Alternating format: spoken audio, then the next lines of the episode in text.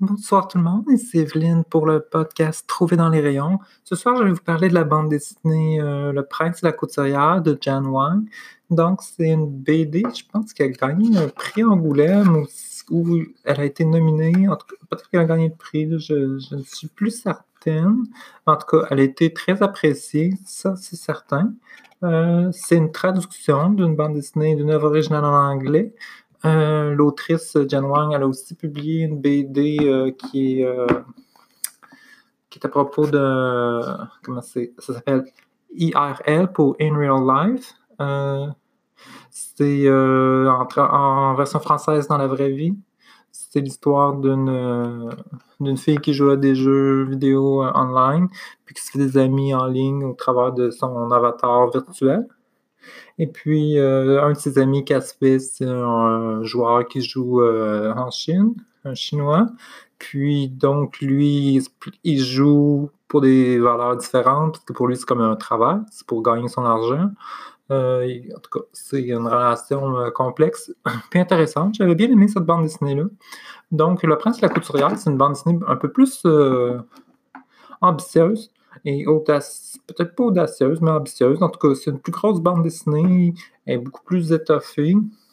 Euh, puis, euh, donc, c'est une bande dessinée qui est classée en bibliothèque comme une bande dessinée de jeunesse. Euh, pour les jeunes, je sais pas. Moi, je la classerais peut-être ado, quoique c'est vrai qu'il n'y a rien vraiment qui peut être au-delà de la compréhension des, plus jeunes. C'est comme une, une histoire de princesse avec un happy ending. tout est euh, joli et correct. Je suis tombée sur euh, cette bande dessinée-là pendant que je faisais du préclassement à la bibliothèque. Donc, euh, je recevais des, le chariot qui venait du robot de tri, mais qui est comme tout mélangé. Puis moi, il faut que je les... Après ça, je prends tous ces documents-là, puis je les classe dans un ordre de classement qui correspond au lieu physique dans la bibliothèque pour que la personne qui fait le classement euh, puisse tout simplement se promener d'un espace à l'autre, puis euh, ranger les livres à la bonne place sans se promener d'un endroit à l'autre dans la bibliothèque. Donc, euh, c'est ça. Fait qu'on a comme un espèce de d'ordre de classement qui correspond au rangé dans la bibliothèque. La couverture très colorée là, avec le prince habillé dans son personnage de, dame euh, avec la couturière qui prend ses mesures, euh, avec les fleurs, tout ça. C'est vraiment une, couverture qui attire l'œil, qui est, qui est forte, qui est une très belle couverture. Puis l'épaisseur du livre aussi, tout ça, fait que ça, ça, m'a attiré immédiatement. Puis là, parce que quand j'ai vu que c'était Jan Wang, puis que, euh, que je me suis rappelé que son autre livre c'était In Real Life, ça m'a tout de suite intrigué. Et puis j'étais aussi intrigué de voir un un livre qui traite euh, ce que j'imaginais être un sujet avec une personne transgenre dans la section jeunesse. Euh, donc, c'est assez rare aussi comme, euh, comme document. ça aussi, ça m'a intrigué. j'étais curieuse. Mais en même temps, j'étais comme, OK, c'est. C'est pas une BD écrite et réalisée par une personne trans. C'est écrit par une personne de ce genre, est-ce que ça va être bien traité, est-ce que ça va être de l'exploitation transgenre, je ne sais pas trop. Donc j'avais quelques appréhensions, mais tu sais, je me disais, ah ben c'est une BD jeunesse, ça peut être un sujet traité de manière comme euh, légère, juste amusant, juste le fun d'avoir un personnage trans dans un récit. Euh, tu sais, comme dans Cardboard Card euh, Kingdom, c'était ça un peu. C'était écrit par un, homme euh, genre. Puis peut-être que c'était quelqu'un qui avait lui-même une fille trans, je sais pas. Mais en tout cas, je trouvais que ça été bien traité.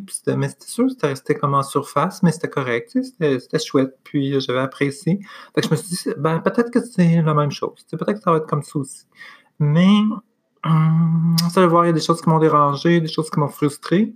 Donc, euh, je vais discuter de tout ça. En premier, je vais discuter des choses que j'ai trouvées positives, que j'ai trouvées comme euh, bien, que j'ai, que j'ai appréciées. Après ça, je, vais discuter de ce qui m'a frustré. Et puis après ça, je vais discuter de ce que, ce que ça aurait pu, comment ça aurait pu être autrement, ou comment, quel genre de bande dessinée pourrait répondre à cette bande dessinée-là. En tout cas, on va voir ça ensemble. Donc, premièrement, les côtés positifs. C'est certain que je trouve la bande dessinée est vraiment belle, c'est vraiment beau, c'est vraiment réussi.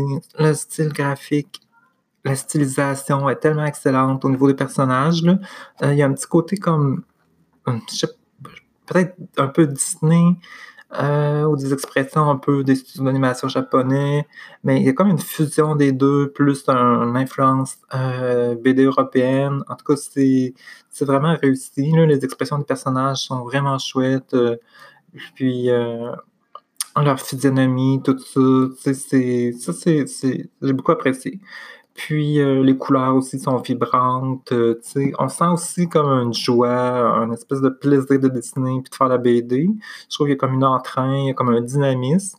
Puis je trouve aussi qu'au niveau du découpage, c'est vraiment bien réussi. Le découpage est comme fluide. Euh, c'est les variations des plans, tout ça, avec les expressions, l'utilisation de séquences muettes pour faire respirer le tout c'est vraiment pas comme une bande dessinée comme danse, là, avec beaucoup de texte. C'est très cinématique. Euh, ça fait très penser. Ça donne l'impression de presque de regarder un film d'animation, tellement que ça coule bien. Euh, la bande dessinée est, assez. Elle a comme 300 pages presque, mais ça se lit super vite. C'est comme. Euh, ça, vraiment, j'admire. Au niveau du découpage, au niveau de Ça, je trouve que c'est vraiment un travail admiratif. Là, c'est, euh, c'est, un, un, modèle à suivre. Ça, je trouvais que c'était, vraiment chouette. Puis, euh, donc, à ce niveau-là, c'est, c'est, vraiment bien. Euh, sinon, des petits détails que j'ai trouvé chouettes dans la BD, au niveau de, de, ce qui est raconté, tout ça. J'ai trouvé que l'histoire d'amitié entre le prince Sébastien puis la couturière Frances est chouette. Euh, je trouvais que c'était un bon exemple d'amitié avec un personnage qui a comme une, euh, un privilège, euh, tandis qu'un autre personnage qui a moins de privilèges. Là, il vient un moment, un point dans leur relation où entre eux autres, ils ont, atteint une égalité, mais dans la société, ils ne sont pas égaux. Puis à un moment donné, ça, ça les affecte. Puis, donc, à un moment donné, la, la, couturière, comme elle, s'efface, elle disparaît, puis elle décide de ne plus s'effacer, de plus disparaître, tu sais, qu'elle veut faire comme ses propres choses, puis prendre d'aller de, ses, propres moyens de l'avant, tout ça. En tout cas, puis il, y a des conflits qui sortent avec ça, tout ça. Ça, j'ai trouvé que c'était vraiment chouette. C'est ça, j'ai beaucoup aimé cet aspect-là. Donc, au niveau de l'histoire d'amitié, je trouvais que c'était bien, même si à un moment donné, l'amitié glisse vers de l'attirance physique et peut-être romantique, mais c'est vraiment pas clair. Euh, il y a comme quelques prises de vue qui montrent que les personnages se désirent, puis vers la fin, comme ils s'embrassent, ça. Puis je trouvais ça un peu comme euh, étrange. Je me demandais à quoi ça servait dans le récit d'avoir ça, parce que c'est pas vraiment exploré non plus. C'est comme ça se passe tout avec des cases muettes. Les personnages, comme, l'expriment pas en dialogue. Euh, puis, j'avais l'impression que c'était pas nécessaire. Comme je, me disais, ah, ben, ça aurait pu seulement être une bonne histoire d'amitié. Mais euh, bon, mais en même temps, c'est certain que l'attirance physique peut faire partie des histoires d'amitié. C'est sûr qu'il y a des amitiés qui glissent vers de l'attirance physique ou qu'il y a une partie d'attirance physique qui se met là-dedans, puis qui ne découle pas nécessairement vers une relation de couple ou vers une relation amoureuse. Donc, euh, oui, dans le fond, ça peut être bien, ça, ça peut faire partie de tout ça, mais vu que c'est pas exploré, clairement, tout ça, ben, ça, m'a comme ouvert la question. J'étais comme, OK, mais pourquoi? je me suis un peu interrogé là-dessus. Mais j'avoue que c'était bien, c'était bien traité. Donc, euh, je dirais que Le Prince et la Couturière, c'est deux histoires. C'est une histoire d'amitié entre Prince Sébastien et la couturière française. C'est aussi une histoire de relation familiale entre euh, le, prince Sébastien et sa famille, surtout avec son père, avec le personnage du père, un peu avec le personnage de sa mère, mais un peu moins. C'est surtout une relation père-fils qui est comme un peu plus explorée, avec comme les attentes du père envers son fils. Euh, ça, il y a aussi un peu un aspect de responsabilité d'être à la hauteur, de gouverner le royaume éventuellement plus tard un jour. Tout ça. Bon. Après ça, il y a aussi l'aspect transgenre que je que là, j'ai eu des problèmes. Donc, on va, je, vais, discuter de ça. Donc, ça, c'est mon plus gros point que j'ai trouvé difficile dans la BD. C'est que je trouve que dans cette BD-là, comme dans le, le, garçon social, c'est qu'on a un personnage masculin qui vit des choses très similaires à ce que les personnes trans vivent, mais qu'au final, il ne s'identifie pas comme femme, il ne s'identifie pas comme trans, il s'identifie comme juste, comme finalement le prince à la fin de la BD, c'est juste un gars, un prince qui aime porter des robes, puis s'habiller en femme, puis avoir un alter ego féminin. Euh, mais il n'y a pas aucun moment où il dit Ah, je suis une femme. Il dit des fois, je me sens comme une princesse. Puis il est comme un peu, mais tu sais, c'est comme. C'est comme éviter, c'est comme, je sais pas trop, je sais pas si c'est moi qui est rendu paranoïaque à cause de tous les discours euh, trans-exclusifs que j'entends en ligne. Parce qu'il y a beaucoup de discours qui aimeraient que les personnes trans soient juste comme euh, des hommes homosexuels pour une certaine raison, euh, qui s'habillent en femme, puis qui ont comme une expression de genre féminin, mais qui ont pas, mais on veut leur refuser l'accès au genre féminin. On veut pas que ce soit des femmes, on veut pas qu'ils s'identifient comme femmes. Donc, on veut que, ça reste des gens qui s'identifient comme hommes. Fait a comme ce discours-là qui existe en ligne, qui, vient des, personnes euh, trans-exclusifs euh, radicales féministes, les TERF, comme on dit. Donc, c'est ça, c'est sûr que moi, en tant que, personne trans, j'ai ça en tête, parce que je suis confronté à ça en ligne parfois. Je vois ça comme, genre d'attaque, vous savez, les personnes transgenres. Puis, je trouve que ces BD-là, euh, accidentellement, probablement, parce que je suis pas certaine que les autrices, que l'autrice de du garçon sorcière, puis l'autrice du prince et de la couturière ne sont pas des, personnes trans exclusives, qui sont pas contre les personnes trans. J'ai été voir sur le Twitter de la sur le compte Twitter de l'autrice du garçon sorcière, puis elle semble comme supporter euh, les personnes transgenres, tout ça. Donc, tu sais, je pense pas que c'est voulu, je pense que c'est comme accidentel, mais vu que leur personnage s'identifie jamais comme femme ou comme trans, ça fait vraiment genre, OK, euh, des jeunes qui ressentent comme d'affinité pour l'autre genre, finalement, c'est ce, que, ce que ça me dit comme discours, c'est OK, ces jeunes-là, ces gars-là, n'ont pas besoin de faire de transition, n'ont pas besoin de s'identifier comme trans, n'ont pas besoin de s'identifier comme femme. Ils ont juste à être des gars qui aiment s'habiller en fille ou qui aiment faire de la magie de fille ou qui, ou qui ont comme une, une forte euh, expression de genre féminine, mais ils n'ont pas à aller plus loin que ça. Ils ont juste à rester des gars quand même.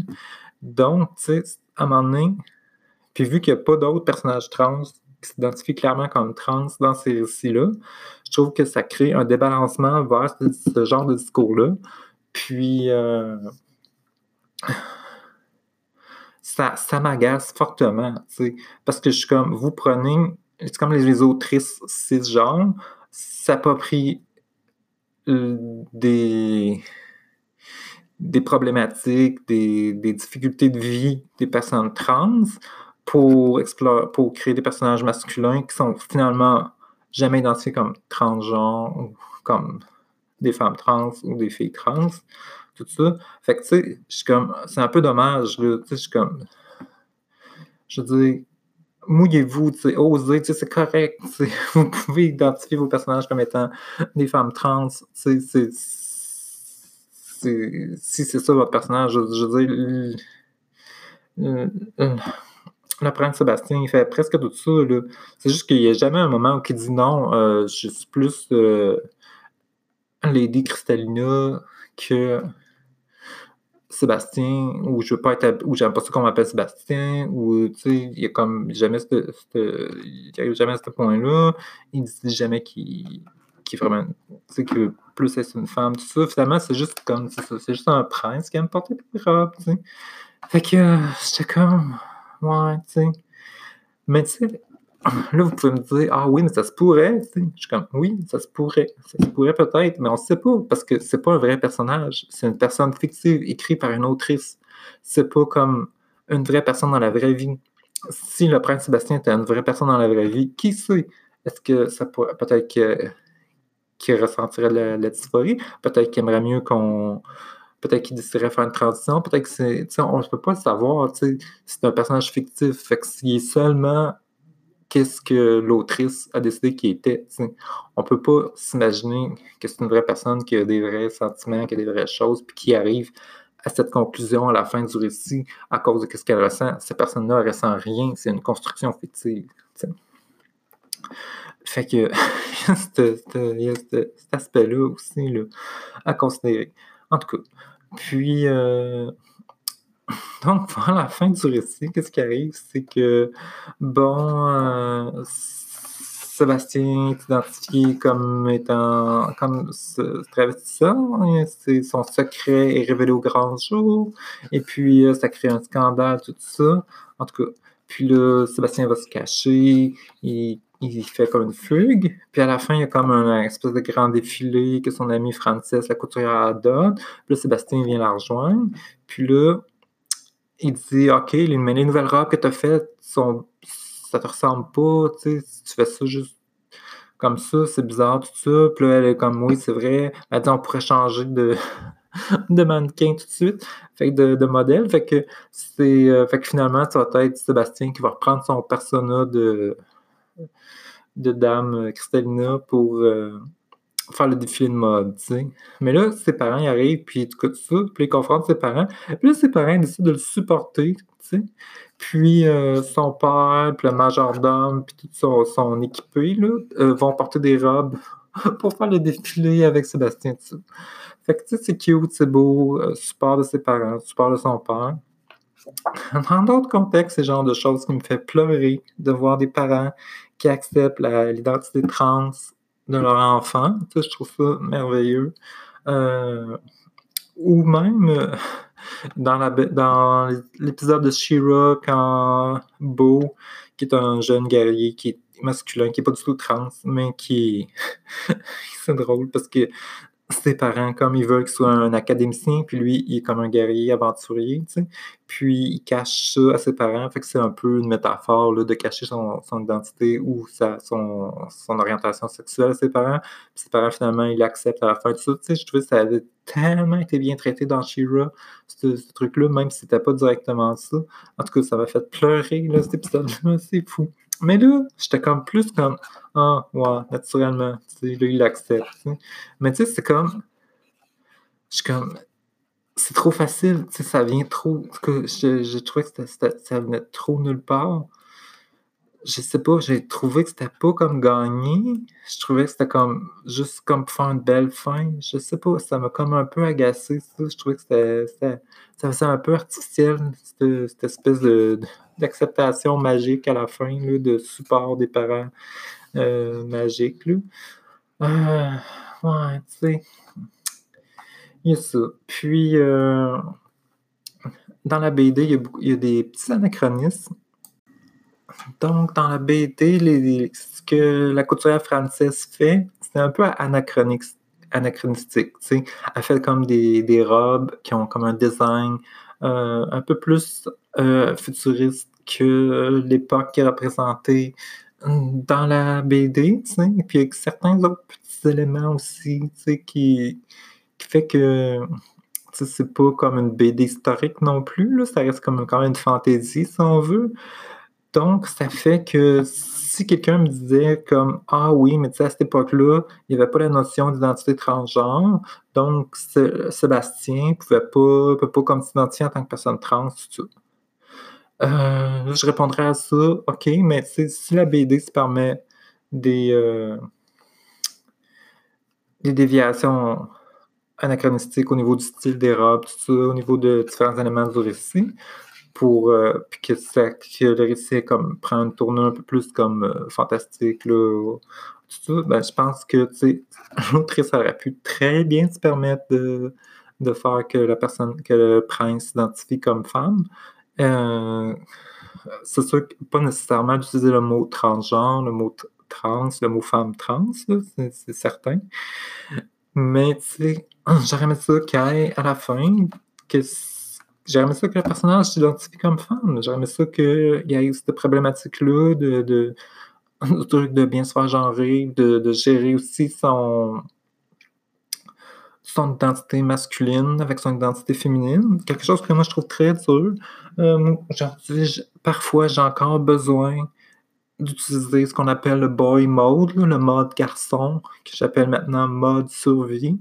C'est-à-dire qu'il y a des journées où je peux pas me raser, je peux pas mettre de maquillage, je suis obligé de m'habiller comme un peu comme en gars comme avant, avec mon linge de gars que j'ai encore, qui traîne dans mon garde-robe. Puis de sortir avec mon chandail capuchon, puis d'aller faire mon épicerie comme ça, que j'ai pas le choix. Tu sais, je trouve ça blessant, je trouve ça difficile. Quand je fais ça, on m'appelle monsieur. Quand je fais ça, tu sais, je me sens que je suis pas moi. Euh, puis là, tu sais, maintenant, moi, j'ai des, j'ai des seins. Fait que là, quand je sors comme ça, ben, je mets, tu sais, comme une, une brassière sport super serrée pour cacher mes seins, pour pas que mes seins paraissent ça. Fait que j'ai l'impression que, tu sais, c'est que j'ai l'impression d'avoir honte de mon anatomie, qu'il faut que je me cache. Tu sais, c'est vraiment comme difficile puis éprouvant, tu sais, à, gérer cet aspect-là là, de, de, d'avoir un mode garçon puis un mode fille. Euh, en tout cas, moi, c'est quelque chose qui m'affecte fortement. Puis, euh, je pense que ça affecte beaucoup de personnes trans.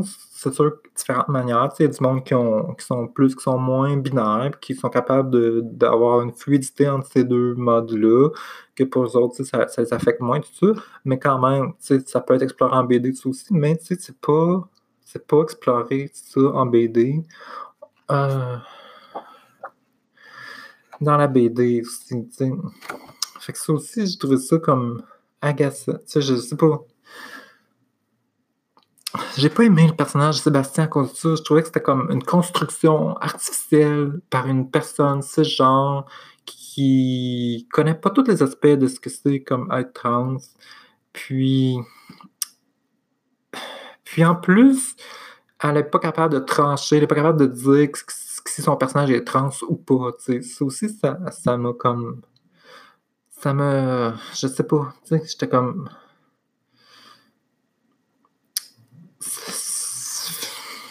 Puis sais peut-être à cause que j'ai. C'est ça, comme je disais, c'est à cause du contexte de ce que j'entends, les autres discours au niveau de ça. Puis ça reflétait beaucoup aussi mes, mes difficultés avec la BD du garçon sorcière c'est qu'au final, les deux personnages, ils restent, ils restent comme s'identifier comme étant des hommes, ils restent comme garçons, tout ça. Puis, euh, comme je disais à la base, je trouve pas que c'est comme mal. Je trouve pas que. Je trouve qu'avoir un personnage masculin qui, a une fluide, qui a une identité de genre fluide ou qui s'intéresse à des choses féminines, tout ça, dans une fiction, c'est beau, c'est c'est même, c'est bien d'en avoir, mais c'est que ces personnages-là empruntent tellement de de tropes, comme on dit en anglais, comment on dit ça en français, trope, je sais même pas, de, de, de, de, morceaux de récits, de difficultés, de, d'expériences de, vie des personnes trans, tu sais, ça vient comme ça ça rend le message confus, ça rend comme l'identité du personnage confus, ça, rend la chose un peu plus problématique. Donc, comment gérer ça? ben, c'est sûr qu'une des manières de gérer ça, c'est de faire que le personnage, finalement, s'identifie vraiment comme étant trans. Je dis, tant qu'à utiliser les problèmes et les difficultés que les personnes trans vivent pour les, pour les appliquer à ton personnage, ben, pourquoi pas faire que ton personnage est trans aussi?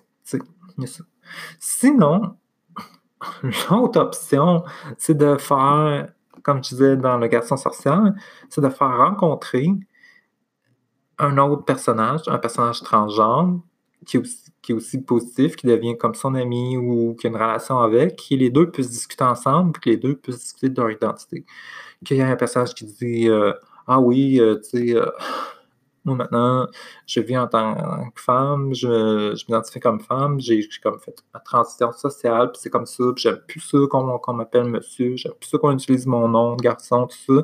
Maintenant, moi, je me sens bien comme ça, puis c'est ça que j'aime, c'est ça que c'est comme ça que je me sens m'épanouir. Puis que l'autre personnage dise Ah oui, mais moi, je, je veux pas aller jusque-là. Moi, j'ai juste envie de m'habiller, de porter des robes une fois de temps en temps. C'est ça aussi, ça peut être valide, mais c'est ça, c'est de la manière que c'est présenté dans la BD. C'est plus ça mon problème. C'est que c'est présenté comme étant un personnage qui pourrait être potentiellement transgenre, mais que finalement, il l'est pas. Fait que, tu sais, ça peut sous-entendre que le message est de que si tu as ces sentiments-là, ben, deviens pas trans. c'est comme un peu que finalement, il n'y a rien là, tu sais, finalement, c'est juste comme euh, porte des robes une fois de temps en temps, puis tu vas être contente, tu n'as pas besoin d'aller plus loin. Tu sais, c'est un peu ce message-là que je trouve que, qui sort de ces BD-là. Puis, c'est ça, je trouve ça, ça m'énerve. Je trouve qu'il y a comme un effacement. S'il y aurait plein d'autrices transgenres qui publiaient aussi des BD en parallèle à ces BD-là, qui sont comme aussi populaires, puis qui, sont, qui en ont comme autant, puis qui sont comme. Je sais pas, peut-être que ça balancerait, peut-être que ça, ça, ça m'agacerait moins. Mais là, depuis que je fais le podcast, j'ai lu plein de BD, j'ai regardé, c'est pas toutes les BD que je fais un épisode avec, il y a des, BD, il y a des bandes dessinées que je fais pas d'épisode non plus avec. Puis j'ai l'impression que c'est ça que je trouve que les personnages euh, trans sont effacés, sont, sont pas là. Puis quand quelqu'un qui semble être là, ben finalement, ils sont pas vraiment trans, ils sont pas vraiment, c'est pas vraiment des, personnages transgenres, c'est comme, euh, comme du, transco, du transcoding, c'est comme du queer coding, ils sont comme codifiés comme étant trans, mais au final, elles ne le sont pas, sais. Fait que cette espèce d'utilisation de la codification comme ça, je trouve c'est trompeur, puis c'est agaçant, puis j'aime, je me reconnais pas là-dedans, malheureusement, puis j'ai l'impression d'être baiting, on dit en anglais, comme d'être euh, hameçonné vers lire ces bandes dessinées-là avec ces thèmes-là. Tu sais. Je me sens comme hameçonné en tant que femme trans. Puis euh, au final, ben, c'est ça, tu sais, euh, je, je, je, ne suis pas représentée dans la BD, dans ces BD-là. Puis, euh, ben, c'est ça, je trouve que ça se répète. Tu sais, j'ai vu ça dans différentes choses comme ça. Puis aussi, dernièrement, j'ai lu J'en ai parlé un peu sur Facebook. J'ai lu euh, à la bibliothèque une BD qui s'appelait Histoire de des entre parenthèses femmes. Puis euh, je trouvais que les femmes trans étaient comme pas du tout présentes dans cette bande dessinée-là non plus. Donc, c'est une bande dessinée qui raconte euh, l'histoire des femmes et l'histoire de leur émancipation et comment qu'elles ont gagné leurs droits, tout ça, plein, avec aussi il y a des portraits de personnages, il y a des, il y a des femmes qui sont mises en valeur, tout ça. ça c'est très comme euh, ouh, positif, tout ça. C'était chouette, comme approche de BD. Sauf que c'est ça, il y a comme. À un moment donné, quand ça tombe vers, le, monde moderne, il y a comme une section sur euh, les. Euh, l'orientation sexuelle, l'identité sexuelle, l'identité de genre, les, droits pour les personnes LGBT. Puis c'est euh, le personnage qui est mis en valeur, c'est Sappho. J'étais comme la poétesse. J'étais comme, ok, ça aurait pu peut-être prendre quelqu'un de moderne qui a comme eu des, une lutte qui est plus comme euh, proche de nous, là, je ne sais pas trop, là, en tant que femme. En tout cas, puis ça parle des événements de Stonewall. Puis euh, il y a comme juste une petite case qui est mentionnée qui est comme des transgenres qui étaient présents. Mais tu sais, je veux dire, c'est une femme trans là, qui s'est comme fâchée, là, puis qui a lancé euh, quelque chose, puis qui a déclenché les émeutes, là, tout ça. Puis euh, son nom est marqué en bas en petit, tu sais. Mais je trouve qu'il y aurait pas avoir comme, je sais pas, juste une case qui dit comme. Euh, je sais pas, comme quoi qui montre que, tu que nous aussi, les femmes trans, on fait partie de la féminitude, la féminité, la, femme, l'histoire de la femme, puis que, tu sais, on... Tu sais, je veux pas qu'on ait le rôle principal, je veux pas qu'on soit mis de l'avant et qu'on vole de la place, je veux juste qu'on ait comme une petite case euh, ou deux, qu'on qu ait un personnage, une femme trans qui soit comme mis de l'avant, qui soit mis comme euh, aussi comme célébré, tu sais, qu'il y a une certaine célébration que je sentir comme un enthousiasme de l'autrice et non comme d'un malaise. Parce que ça me plus sentir comme ça va plus se sentir comme un malaise, comme quoi que les autrices ils ont, sont mal à l'aise de parler, d'inclure les femmes trans, comme mais qui sentent que ça fait partie de la réalité. Fait qu'il faut qu'ils en parlent un peu sur le côté, tu sais. Mais tu sais, je me sentais pas comme bienvenue. Je me sentais pas comme faisant partie de la famille des femmes, dans, dans cette bande dessinée-là. Ça m'a fait penser, j'étais comme, ok, c'est plus comme l'histoire des femmes cisgenres que l'histoire des femmes qui comprend toutes les expressions de la femme, de ce, qui, de ce que, ça peut être d'être une femme. Euh, c'est compliqué ces questions-là, c'est... En tout cas, fait qu'il y a encore beaucoup de chemin à faire, tout ça.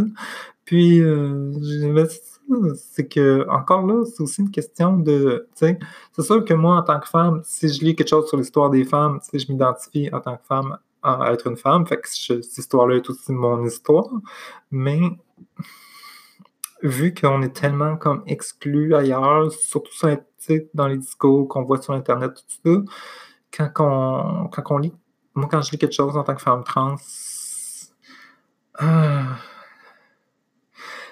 quand, quand on n'est pas mentionné ou comme quand il n'y a pas quelque chose qui fait que je sens que l'autrice nous aime, je sais qu'elle nous a pris, qu'elle nous inclut ou qu'elle nous quelque chose, tu sais, là j'étais comme un peu sur mes gardes, tu sais, j'étais un peu comme OK, est-ce que c'est comme une personne trans exclusive ou pas? Tu sais, tu sais, comme fait que ça, ça m'énerve. Ça m'énerve que je me sente comme ça parce que je trouve ça dommage, de un, parce que je pense que je devrais pas me sentir comme ça. Puis, euh, ben c'est ça, c'est compliqué, puis tout ça. Puis, c'est pas des critiques que je vais faire comme pour dire, ah, ok, ça, c'est pas correct, c'est nuisible, c'est mauvais. C'est transphobique, non, tu sais, je pense pas du tout que c'est trans... Ben, je pense pas que c'est transphobique, mais je pense qu'il peut peut-être avoir un malaise, puis un malaise, ça veut pas nécessairement dire une transphobie, ça veut dire une méconnaissance ou euh, je sais pas trop, comme, je pense qu'il y a juste peut-être un malaise, une, mauvaise compréhension, un manque de dialogue, un, manque de communication, je sais pas trop. Fait que, tu sais, que je me dis, c'est important peut-être d'en discuter plus, d'en parler, je sais pas trop. Euh, si vous êtes une autrice de BD et que vous vous intéressez à faire des BD qui partent directement sur euh, des personnes du vécu lié aux personnes trans, ben peut-être de communiquer plus, de dialoguer plus avec les personnes trans, je sais pas trop, de... de... C'est difficile, là. Puis vous faites un truc sur la féminité, sur la féminitude, sur le fait d'être femme, en général aussi, peut-être essayer d'inclure une, femme trans de manière positive. Puis... Euh, ça peut, ça peut être euh, de manière claire. Puis, comme je disais, c'est pas obligé d'être un personnage principal. C'est juste comme juste de voir que qu'on fait partie de de l'histoire, qu'on fait partie des choses, qu'on n'est pas exclu. Parce que c'est sûr que on a beaucoup de. Comme je on a beaucoup de blessures, on a beaucoup de, de discours qui, qui comme transphobiques qu'on voit. Fait qu'on est souvent sur nos gardes, puis euh, c'est facile pour nous autres de se sentir exclus, je pense. En tout cas, pour moi, ça l'est. C'est peut-être pas comme ça pour tout le monde. Je peux pas parler au nom de toutes les femmes trans, c'est certain. Mais, euh, j'ai hâte de lire une BD qui a comme euh, une belle représentation positive, puis euh, ah, que je sens que l'auteur ou l'autrice est comme à l'aise avec ça.